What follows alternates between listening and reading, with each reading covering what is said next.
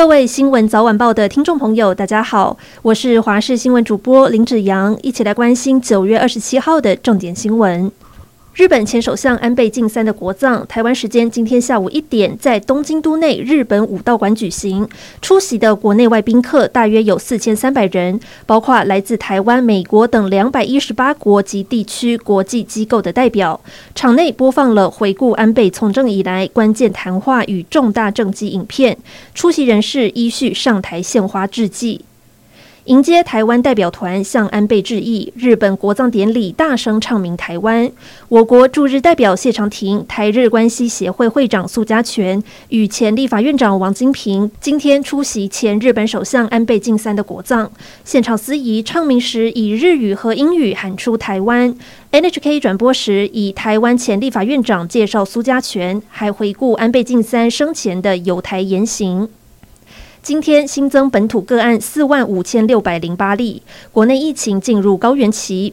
由于这个周五开始，机场入境唾液采检将要取消，改为发放四季快筛自主回报。指挥官王必胜也在今天下午前往视察。至于口罩禁令，十一月是否可以放宽，还得看零加七上路之后疫情的变化。尽管全台今年通报确诊人口已经超过六百万人，但是根据国际医学研究，真正的天选之人比例应该只占百分之三。也就是说，未曾验出阳性的人，或许只是不知道自己曾经感染过。前美国国务卿庞培欧时隔半年之后再度造访台湾。庞培欧今天出席全球台商经贸论坛，并且进行专题演讲。他强调，台湾不需要刻意宣布独立，因为台湾本来就是一个独立的国家。美国人造访台湾一定会感到很自在。他也认为，台美在经贸或是民主都应该更广泛的合作，强化双边关系。台北市选战竞争激烈，今天早上蓝绿白三位候选人都到市场扫街拜票，话题依旧离不开周玉蔻。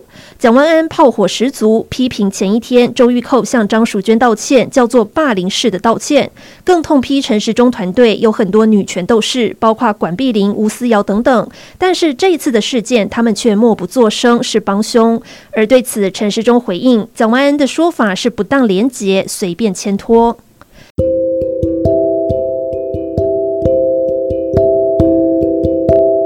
以上就是这一节新闻内容，感谢您的收听，我们下次再会。